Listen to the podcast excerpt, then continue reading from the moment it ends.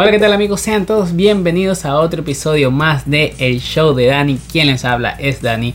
Y como siempre les digo, muchas gracias por el apoyo que le han estado dando a todos los episodios. Muchas gracias por todos los likes y compartirlo y todos los comentarios que le han dado a las últimas entrevistas de esta temporada que de verdad la he pasado muy bien. En esta ocasión tengo a una de las invitadas más especiales, como siempre les digo, todos mis invitados son especiales. En este caso es una excepción porque les diré que es de las primeras invitadas que tuvo en el programa, pero por problemas técnicos ahora es una de las últimas invitadas de esta temporada. Es una locura, pero es así. Con ustedes les presento a la señorita Marcelis. Hola, ¿qué tal a todos? Espero que estén sumamente bien este día de hoy.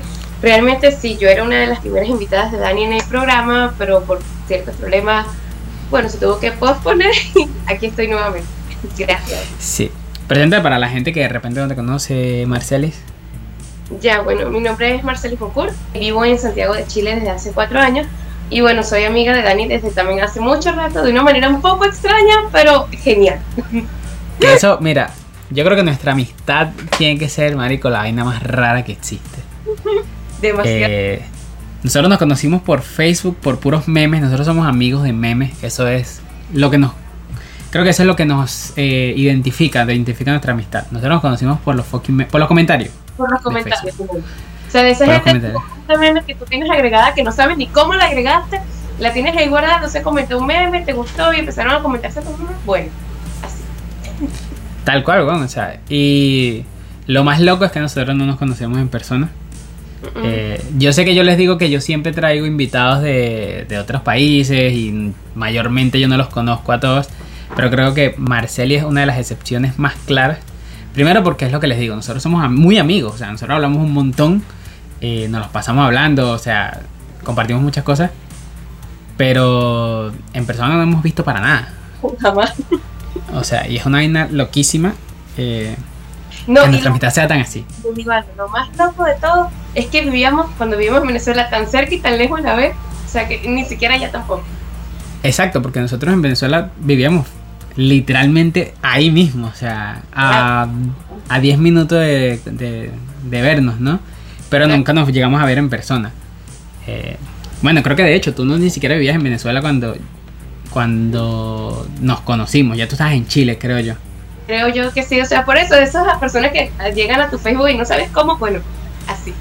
De alguien yo te agregué, yo sé que algún amigo, además que nosotros vivíamos en Guatire, bueno, vivíamos cerca, la ciudad de cerca, así que por lo pequeño infierno grande al final. Tal cual. Que estabas viviendo, sí. Eh, ¿qué, tal, ¿Qué tal a ti te ha parecido vivir en Chile?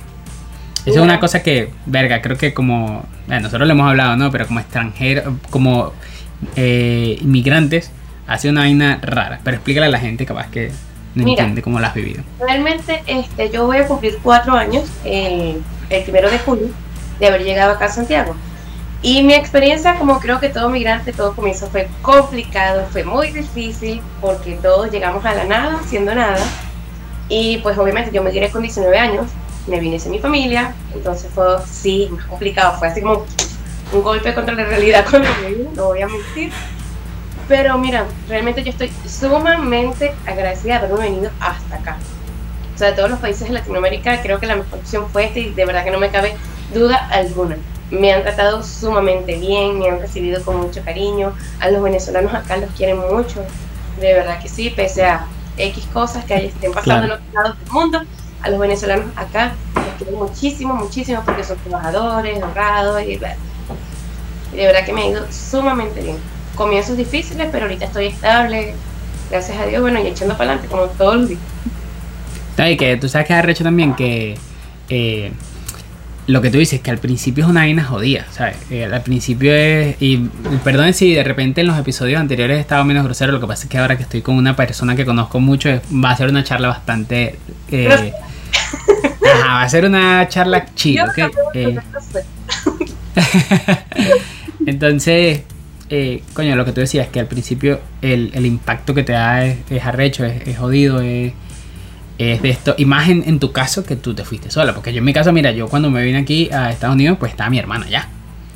Pero en tu caso, tú estabas con. ¿Tú estabas sola o con tu expareja en ese momento? No era, no me acuerdo. en ese momento. Eh, Y fue, es una vaina que, como una experiencia loca, porque es que eso yo creo que ni siquiera, ¿sabes? Porque tú puedes tener tu pareja y todo, pero esa vaina no, no, no cuenta como tu familia, como verga, mi mamá, mi hermano. Exactamente, exactamente. No es como que tengas a tu mamá, a tu hermana, a tu prima, X, algún familiar cercano que de verdad, o sea, que tú digas, coño, ah, estás ahí con la, a la hora de, así, a lo venezolano, a la hora del té, a la hora de la chiquita, tú puedes corresponder a tu familia. Exacto, exacto. Entonces, coño, creo que en este caso tú tienes como eh, más mérito de que ahora te está yendo bien. Eh, y que bueno, yo, yo, he visto, yo he visto un poco el proceso de Marcel, no he visto todo el proceso, pero sí lo de, por lo menos lo de la panadería, para mí eso fue una locura vivirla contigo. en ese momento nosotros, y nosotros en ese momento hablábamos un montón. Burda, burda, burda, de más. Y fue una locura. De hecho, les voy a contar, aquí les voy a dar una anécdota increíble. Eh, cuando, bueno, hablaremos de eso, ¿no? Cuando la, el actual esposo, porque Marcela es una señora casada, por cierto, que no lo sabían. Para que no lo sepa. Eh, para que no lo sepa. Eh, que no lo sabía. Perdón. eh, bueno, cuando yo viví esa, esa contigo, estaba hablando un montón contigo cuando comenzó esa, esa relación. Fue súper gracioso. Eh, haber vivido toda esa mierda. Si quieres le cuenta a la gente cómo tú conociste a tu esposo, a tu actual esposo. Bueno, lo que pasa es que para ese momento que Dani y yo teníamos extremadamente contacto, este, yo trabajaba en ese momento en una panadería. O sea, yo era la que tendía la barra, vendía el pancito, toda la cuestión. Y una tarde llega el susodicho, entró por la puerta, este, y obviamente de una vez a mí me llamó mucho la atención, obviamente. Entonces, fue, igual fue recíproco, ¿no? La cosa porque él seguía yendo a comprar pancito y siempre se quedaba hablando conmigo y yo... Mm". y bueno, pasó el tiempo, yo le di mi número, yo se lo di, porque yo decía, bueno, y no me lo va a pedir, yo quiero que me hable, háblame. le di mi número de teléfono y bueno, actualmente estamos casados. O sea, pasaron, pasó de ser un cliente de panadería hacia su esposo. Una vaina rechísima. Una cosa que no pasa, yo ese siempre le digo, ay, gracias por entrar a comprar pancito. Marico, tú sabes que esa vaina es, es odio porque la primera vez que ellos iban a salir yo les decía, Marico, pendiente, cuidado no te vayan a vender por ahí. Tal, y yo, no, vale, tranquilo, es un muchacho de bien, tal, y yo, coño, pues uno nunca sabe y tal. Yo siempre, yo siempre le avisaba, mira, voy a, hacer, voy, a, voy a salir con tal, voy, voy a salir con Carlos. Y me da risa que... Y yo, sí, y me da risa que en ese momento, o sea, ellos ya llevan tiempo saliendo y yo le dije, Marico, mira, tenlo por escrito, que el próximo año, en ese momento estábamos en el 2020, el próximo año te van a pedir matrimonio. Y Marcelino, vale, ¿qué es eso? Claro que no, tú crees, tú dices. Y yo, marico, júralo, para que tú veas. Resulta que este año pan casado. Y es una vaina que, eh, me, o sea, me pareció increíble que, que también, bueno, la boda, la tu boda en general fue como bastante oculta, la conocieron poquitas personas, de hecho. Eh, y tú lo llegaste a publicar cuando ya me había casado. Por eso, tú la, después de que ya te habías casado, casi que estabas en tu casa y que mira, me casé. ¿Te acuerdas que yo quería hacerlo este, así súper, realmente esa fue la intención. Primero estamos en pandemia, no podía hacer fiesta, no había podido celebrar ni siquiera mi matrimonio. Entonces yo decía, como para que voy, para que yo voy a gustar a la gente, si me van a ver por cámara, no, me ven cuando ya me case. Entonces obviamente ya realmente yo subí fotos después que me casé, ni siquiera me voy a casar, amigos, hoy es el día, yo mira, me casé. Que por cierto, hablamos, háblanos de esta experiencia de estar casado. Ya en su momento nosotros, la charla que habíamos tenido, que porque esta es la segunda vez que tratamos de grabar, em, es en ese momento tú estabas recién casada y no tienes ahora, ahora, tienes más experiencia como casada, como una mujer casada. Cuéntame esa experiencia de ser una persona joven y casada. Porque, para el que no sepa, Marceli tiene 24. 23, tú eres menor que yo, no puede ser, weón. Ajá, bueno. Ya, 24, el primero de agosto, primero de agosto. Ah, pero no estaba tan. Yo sí sabía que tenías como 24. Deberías tener 24, pero ¿qué? Ah, eh, ¿qué, se, ¿Qué se siente ser una persona de 23 años casada? Mira, no sé, eh, normal. es que como, a ver, ¿cómo explicarlo? Lo que pasa es que tengo una muy buena relación con Carlos. No sé, aparte de ser mi amigo, mi novio y mi esposo, o sea, tenemos una, no sé, una relación sumamente bonita, de verdad que para que te voy a decir que no. Y estar casada igual es lindo, a mí me gusta, o sea, que yo te diga, ay, a veces llega, me abraza, ay, mi esposo, y no sé qué, y yo, ay, qué lindo. Y yo también le digo, ay, mi esposo, y cosas así, pues. Pero realmente se siente, es una experiencia bonita y siempre va a ser bonita cuando es con una persona correcta, sobre todo eso, cuando es con la persona indicada. Porque, bueno, ya tú sabes. no Pero fíjate, esa es una vaina que a mí me, me parece interesante lo que dices. Eh, ¿No sientes que de repente es más como un título? O sea, porque en general tu relación ya era así. Realmente. Por eso digo, por eso quizá no me supe explicar al comienzo, me quedé como, ah, porque básicamente lo mismo, solamente que con un título. Más nada. Exacto. O, sea, obviamente ya son parejas oficial por el civil. Legalmente. Legalmente, uh, legalmente somos pareja, al, ante los ojos de la ley.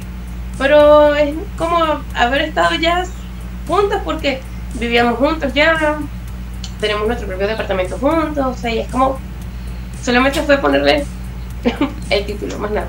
Correcto, o sea, fue como, mira, oficialmente ya sí somos la de real pareja, pero... Por eso digo que me pareció la descripción que diste es como, coño, pero eso ya lo hacías. Y es como, bueno, es el título. Sí, eh, exactamente. Esa, estar casada, ponerle un título a algo que ya tenía. Más nada. Pero ahora también me dijiste que. Eh, que lo. Eh, o sea, casarse lo mejor es con la persona correcta. Lo acabas de decir. Y a eso vamos. De repente hay mucha gente que tiene miedo de casarse o tiene miedo de emparejarse porque dicen, no, pero es que no es la persona correcta y tal. ¿Cómo tú sabes que es la persona correcta desde tu punto de vista? Yo quiero discutir esto, pero quiero saber desde tu punto de vista. ¿Cómo tú sabes cuándo es la persona correcta? Mira, cuando simplemente existe el respeto, el amor y la lealtad. Cuando están esas tres cosas fundamentales, lo demás viene solito. Y Carlos es una persona que a mí me ha demostrado desde el primer día que me respeta, que me quiere, que me es leal.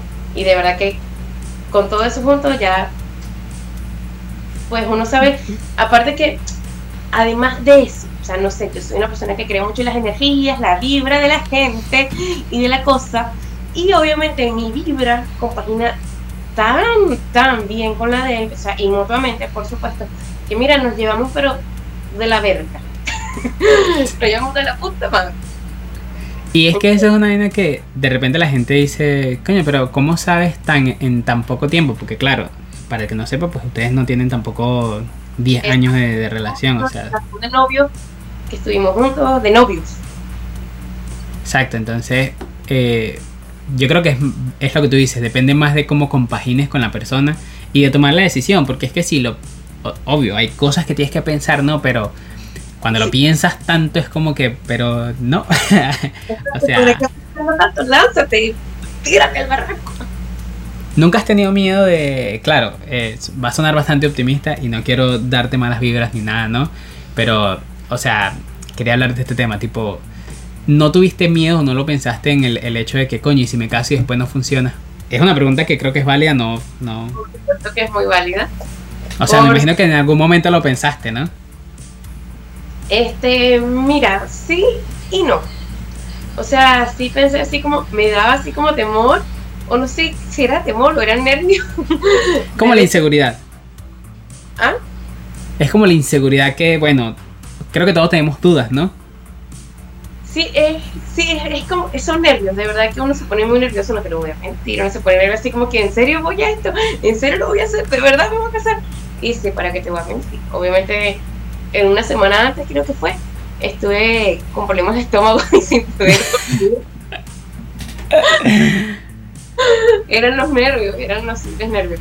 Pero cuando llegó el día, y obviamente ya estábamos en el registro civil y la persona nos estaba leyendo las cartas, las cosas, y yo lo tenía al lado y la cosa, que me di cuenta que era la persona más feliz del mundo, casi me pongo a llorar.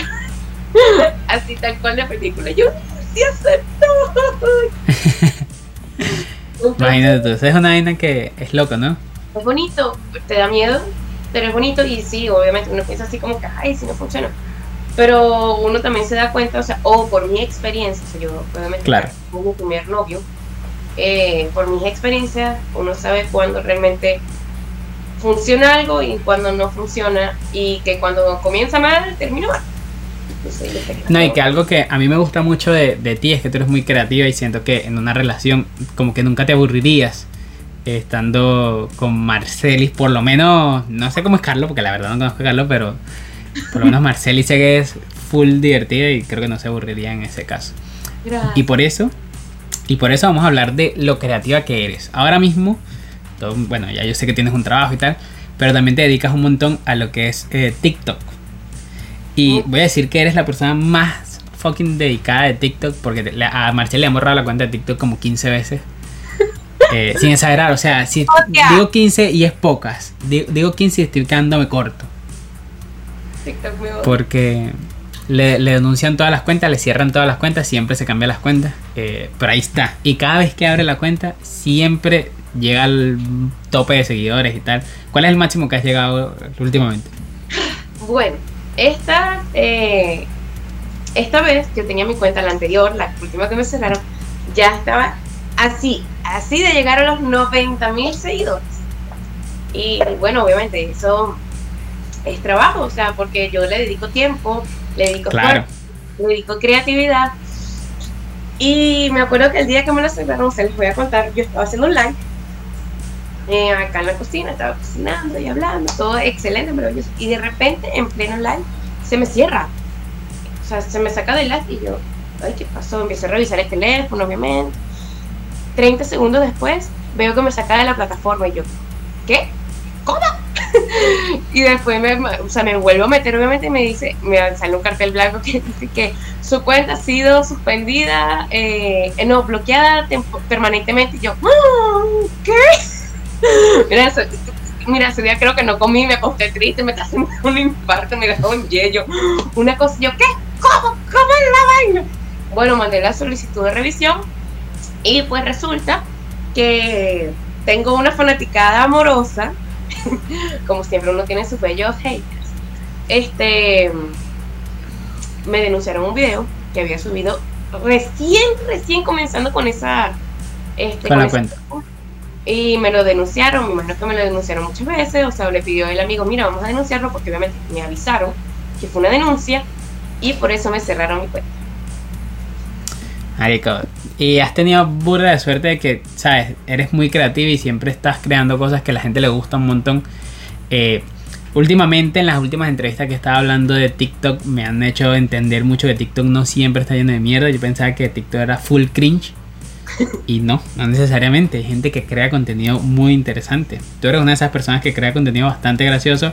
Si bien, y yo te lo he dicho, hay humor a mí, hay ciertos que ciertos TikTok que yo digo como que marico, ¿por qué que ahí se agarran para denunciarte. Pero eh, de verdad que has, sido perseverante en eso. ¿Te gustaría en algún momento como crear contenido en otra plataforma o fuera de, de TikTok? Por supuesto que sí, esos son los planes, solamente que mira, honestamente, no me he lanzado porque, número uno, creo que me falta el material, o sea, es decir, una buena cámara quizá, un buen micrófono, em, tengo una laptop ya para poder editar videos quizá, pero me faltan otros implementos para poder completar y concretar y comenzar. Porque las ideas, digamos que están, obviamente, de ideas siempre tengo cosas. Claro, claro. pero me falta lo otro. Pero sí, me gustaría estar en YouTube y también hacer un, eh, directos en streamer. Estaría genial. Yo te lo había sugerido ya desde el principio, yo siempre te lo he sugerido. Me parece que eres una persona bastante creativa eh, y siempre tienes esa chispa de coño, contar algo, ¿no? Eh, y de, hacer lo que tú dices, que, eres, que siempre tienes las ideas ahí, frescas, frescas. a ti, de casualidad, sientes que esta creatividad que tienes siempre, siempre has sido tú así? ¿O o de repente la fuiste creando porque sé yo. O sea, o sea, lo pregunto porque coño. Yo personalmente yo siempre había sido como tímido ante la cámara, ante los micrófonos y tal. Una vez que hice como radio en algún momento en Venezuela, se me fue la timidez. Y luego cuando comienzas a encender la cámara es como que al principio te pones full nervioso. Tú dices, mierda, ¿cómo voy a comenzar? Tal, ¿será que a la gente le gusta y tal? Y luego como que, bueno, ¿qué carajo? Ya le di. Entonces, ¿Sientes que de repente has tenido obstáculos eh, al crear contenido o, mm. siempre, se te, siempre se te ha hecho como eh, relajado? Mira, la verdad, eh, bueno, como me ven en mis videos, yo soy así naturalmente. a diario, en mi casa, con mis amigos, en mi trabajo. Entonces, eh, yo soy así. Entonces, obviamente eso me da como una eh, un punto a favor, ¿no? Yo de niña, o sea, de niña no tan niña, yo digamos que era una persona un poco tímida, entre comillas. Eh, y mi mamá se encargó de meterme a recreadora. yo estuve trabajando durante unos años como recreadora y obviamente eso te hace perder la pena, pero así. O sea, eso no existe, no puede existir en ti. Entonces, ¿qué pasa? Obviamente, yo haber estado en eso eh, durante unos años, dos años creo que fue, eh, obviamente mi pena se fue. O sea, a mí no me da pena hablar en público, no me da pena montarme en una tarima con un micrófono y hablar, realmente no me da nada de vergüenza. No me da pánico escénico ni siquiera hablar en exposiciones o proyectos, nada que ver. Eh, y obviamente ya con el tema de mi personalidad, que yo soy así como me ven, entonces uno las dos cosas y no me da tanta vergüenza. Ojo, ojo, no voy a mentir, los primeros videos que hice en mi primera cuenta sí fue como medio incómodo porque obviamente no sabía cómo interactuar, o sea, o cómo yo componerme con la cámara, el teléfono, él conmigo, yo con él. Pero luego de que lo tomé, mira, a mí me encanta. Yo, es más, casi que diario hago directos por TikTok, este, subo estados hablando por Instagram. O sea, yo hablo con la cámara porque yo ya no le tengo vergüenza, por así decirlo. Claro. Se me facilita mucho más hacer contenido en ese, por esa cuestión. No, y tú sabes que es jodido el crear, eso de crear contenido en, en Te voy a hablar claro, yo soy súper flojo para crear esa mierda, o sea, a mí me encanta grabar, a mí me encanta hacer las entrevistas, eh, me encantaba editar, pero ahora que tengo un editor pues mejor porque los videos se ven mejor, pero definitivamente me da mucha flojera estar haciendo historias en Instagram tener que escribir en Twitter, ¿sabes? Porque al final como, como creador de contenido tienes que crear muchas cosas para que la gente vea, ¿sabes? Siempre tienes que estar todos los días promocionando la cosa y tal, aunque lo vean los mismos siempre, pero para que sepan que estás constante ahí. Y, perga, a mí me da demasiada ladilla, la verdad. Yo creo que esa es demasiada ladilla. Y, pero he visto que tú siempre, porque, fíjate, yo descargué TikTok simplemente para seguirte. Ay, Nada más para eso. Eh, pero la otra vez, la otra vez, bueno, subí un TikTok full malo y buenas visitas, ¿sabes? Yo, mierda. ¿Tú crees que de repente es porque la plataforma es de fácil, de público fácil? ¿O es porque de verdad la gente hace contenido bueno? ¿O crees que inclusive el contenido malo tiene visitas en TikTok? Mira, eh, realmente yo también he crecido en la plataforma no solamente porque yo soy bonita y ya, ¿ok? Yo también he estudiado eh, el tema de TikTok o sea, conozco un poco su algoritmo, qué hay que hacer, qué no hay que hacer. Y la verdad puedo decir que sí es de fácil crecimiento, pero no si eres malo creando contenido. O sea, tienes que crear buen contenido que a la gente le guste porque eso va a llamar gente. Y obviamente gente llama más gente y más gente y más gente y más gente. Pero porque obviamente existen cuentas de que hacen videos, pero no tienen buena calidad, no son creativos, no, mm, no están ahí, digamos, con el contenido real y obviamente no va a ser tan fácil el crecimiento en vistas, en seguidores, no sé. 50, 50, 50. Yo creo que depende mucho también eh, del público al que te dirijas, ¿no? Porque en, tu caso es como para agarrar cualquier público que le dé risa, en, este caso los chistes o los, las parodias que hagas. Pero también hay un par de gente que, que es lo que yo digo, por eso es que creo que TikTok tiene ese estigma de que es un full cringe, porque es que encuentras una gente que te dice, ¿qué hace esta gente con un teléfono? ¿Sabes? pasa, sí pasa. A ti, en tu experiencia, tal cual lo acabas de decir, en tu experiencia como TikToker, eh, ¿qué es lo más loco que te has encontrado que te digas, Marico, ¿qué hace esto aquí? Weón, es algo muy bizarro que vi hace tres días. En serio, muy bizarro. No es por discriminar, obviamente yo no discrimino a nadie, pero es la, o sea, es lo, sorprendida, más que todo lo sorprendida que quedé al ver a era una chica, ¿ya? O sea, TikTok, marico, TikTok es lo que tú dices, depende para el público que tú te dirijas. Yo me dirijo al público general, hombres, mujeres, porque yo hago humor. Hay chicas que solamente contenido para chicas, hombres para hombres y así. Pero ¿qué pasa? Em, vi a una persona, era una mujer, este, obviamente con una, una ¿cómo decirlo? Un déficit anatómico de su cuerpo. Bueno, que yo me quedé impactada y no de manera negativa, ojo, nada de eso, nada de manera negativa, sino que me quedé impactada yo, wow, o sea, hasta las personas que uno menos piensa tienen TikTok, me metí a su perfil porque obviamente me dio demasiada curiosidad, bueno, la loca tiene dos millones de seguidores y yo, ¿cómo? Entonces, TikTok este, es una plataforma, sí, para crecer, pero todo mucho depende del contenido que hay y de quién sea, realmente, también. Te voy a hablar claro, la otra vez vi, eh, hablando, de, hablando de vainas que uno encuentra en internet, ¿no? Me puse a ver un poco el just chatting en Twitch.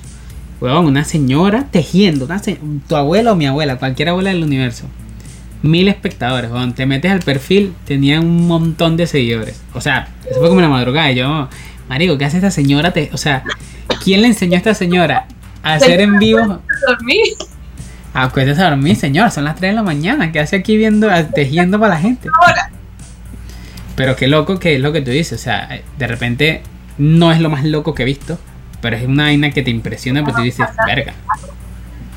O sea, ¿qué hace la persona? He visto abuelitas, Marco, señoras, en TikTok que tienen una cuenta así, gigantesca. Y yo, wow. es una vaina jodida. O sea, yo creo que TikTok siempre como que le abre mucho de repente el, espacio a, mucha gente rara y a mucha gente que es muy creativa. Eh, capaz porque hay gente que no le gusta. Porque, claro, una de, las, una de las adversidades o una de las dificultades quizás de hacer en vivo o de hacer stream es que tienes que estar mucho tiempo hablando o mucho tiempo haciendo algo y hay mucha gente que no tiene tiempo para eso, ¿sabes? Hay gente que no tiene tiempo para quedarse dos, tres horas viendo, coño, cómo juegas, qué sé yo.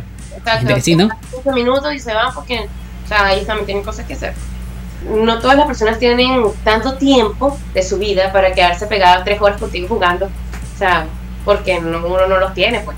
O sea, y el que los tiene, verga, maravilloso. Exacto, cool. Pero no todo el mundo tiene esa disponibilidad porque obviamente se trabaja, se estudia, la casa, el animalito, cosas. Por eso hay muchas cosas que de repente hacen que tu contenido quizás eh, tienes un público, pero no siempre lo vas a tener, por ejemplo. Eh, y creo que TikTok da la facilidad de que, coño, puedes ver contenido rápido en un minuto y eh, creativo. Y lo puedes ver en la calle, tipo, verga, estoy en el metro, en el bus, pum, lo vi, chao. Ya hemos llegado casi al final de la entrevista. hablamos fue más que todo de, de, de ti personalmente y del contenido que haces. Pero no hablamos de esto. ¿Cuáles son? Dime tú, me tienes que decir así un full top 3 de tus... Ahorita estás viviendo en Chile, para el que no se acuerde, estás viviendo en Chile. Un top 3 de las mejores palabras chilenas, así que tú digas, mierda, dame contexto. Hueón. Hueón, la primera. Mira, la wea. Pero no tengo ganas, ¿viste? Me ahogué coño nada más. El hueón es como nosotros hablamos el marico. O sea, para entrar ah, claro, claro. explicando. Aquí, coño, eh, mira, hueón, eh, es como, mira, marico, ven, mira, hueón, ven acá. Ya. La hueá es la vaina, la cosa. Mira, este, o también, o sea, es que te explico. Es que tiene muchos, muchos usos. Es como que. Como, como la vaina, cuando usa vaina para todo. Eso, tal cual. Es como que, ¿qué vaina te pasa? Es como, ¿qué hueá te pasa? O sea, la Y a ver, me falta una palabra, otra, ya va. Es que hay muchas, weón. este, a mí me gusta, por lo menos, hay dos palabras que me, son dos que me gustan mucho, que es el bacán, que es como el chévere, y el piola, hacer piola, o sea, como relajadito. No, estoy piolita aquí, o sea, estar piola, estoy, estoy bien, estoy relajado. Y el bacán es decir, estoy chévere. Entonces, son mis está bien. favoritas. Huevón, es demasiado buena palabra, ¿sabes? y no es como el de nosotros, que uno dice huevón. Mira, huevón, ven acá. No, no, es aquí es huevón. O sea, si le quitan la D, huevón. Mira, huevón, oye, huevona. Me encanta. Y la hueá también es como que, porque generaliza. Es como te digo, usar la vaina, es como, vaina esa, la hueá esa. Ah. ¿Cómo ahuevado? Ahuevonado. Ahuevonado. Es como el ahuevoneado, más o menos, sí. Más o menos. Parecido. Es como para llamar a una persona Así, tú eres medio huevoneado, muchacho, pero... está bien, está bien. Eh, bueno, no sé si tienes algún consejo o algo más que quieras decir antes de darte tu espacio publicitario o si quieres preguntar algo también, es válido. Mira, yo lo que no les voy a preguntar nada, pero sí les voy a decir que vayan y me sigan en mis redes sociales. Síganme en Instagram, me encuentran como soy Marcelis Piso, me pueden seguir en TikTok como soy Piso Marcelis. El igual se los va a dejar por acá, el escrito. Gracias. Dato curioso, estás haciendo así, no te lo voy a poner en la mano, lo voy a poner debajo tuyo. Por favor. Este, eso, ya sabemos dónde seguirle. De igual manera, ahí van a ver las redes sociales de ella. Eh, agradecería mucho. Yo subo contenido todos los días. Es más, haciendo un pequeño paréntesis de todo antes que nos vayamos.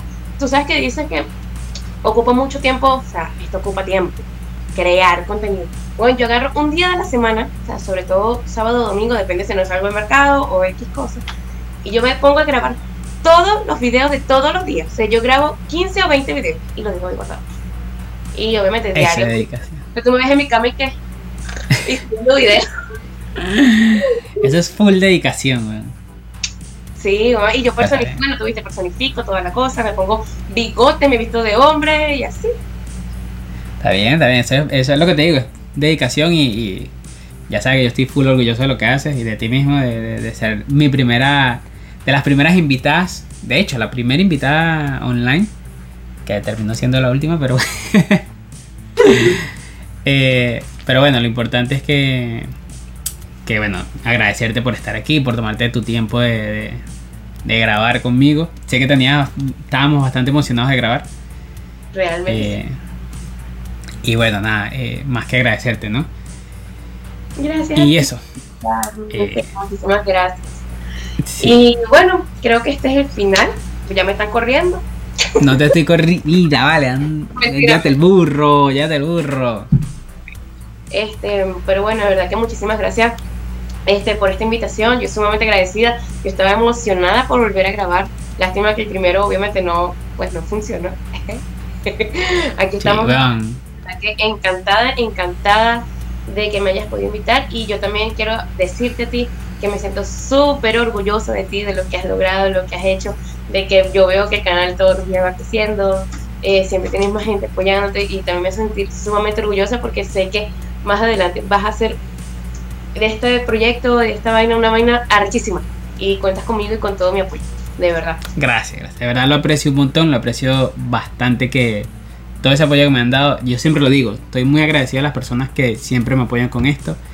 Eh, y que siempre están ahí pendientes de las cosas que hago. Me parece un puntazo. Mi público es pequeñito, pero me parece genial, totalmente. No eh, importa cantidad, sino calidad.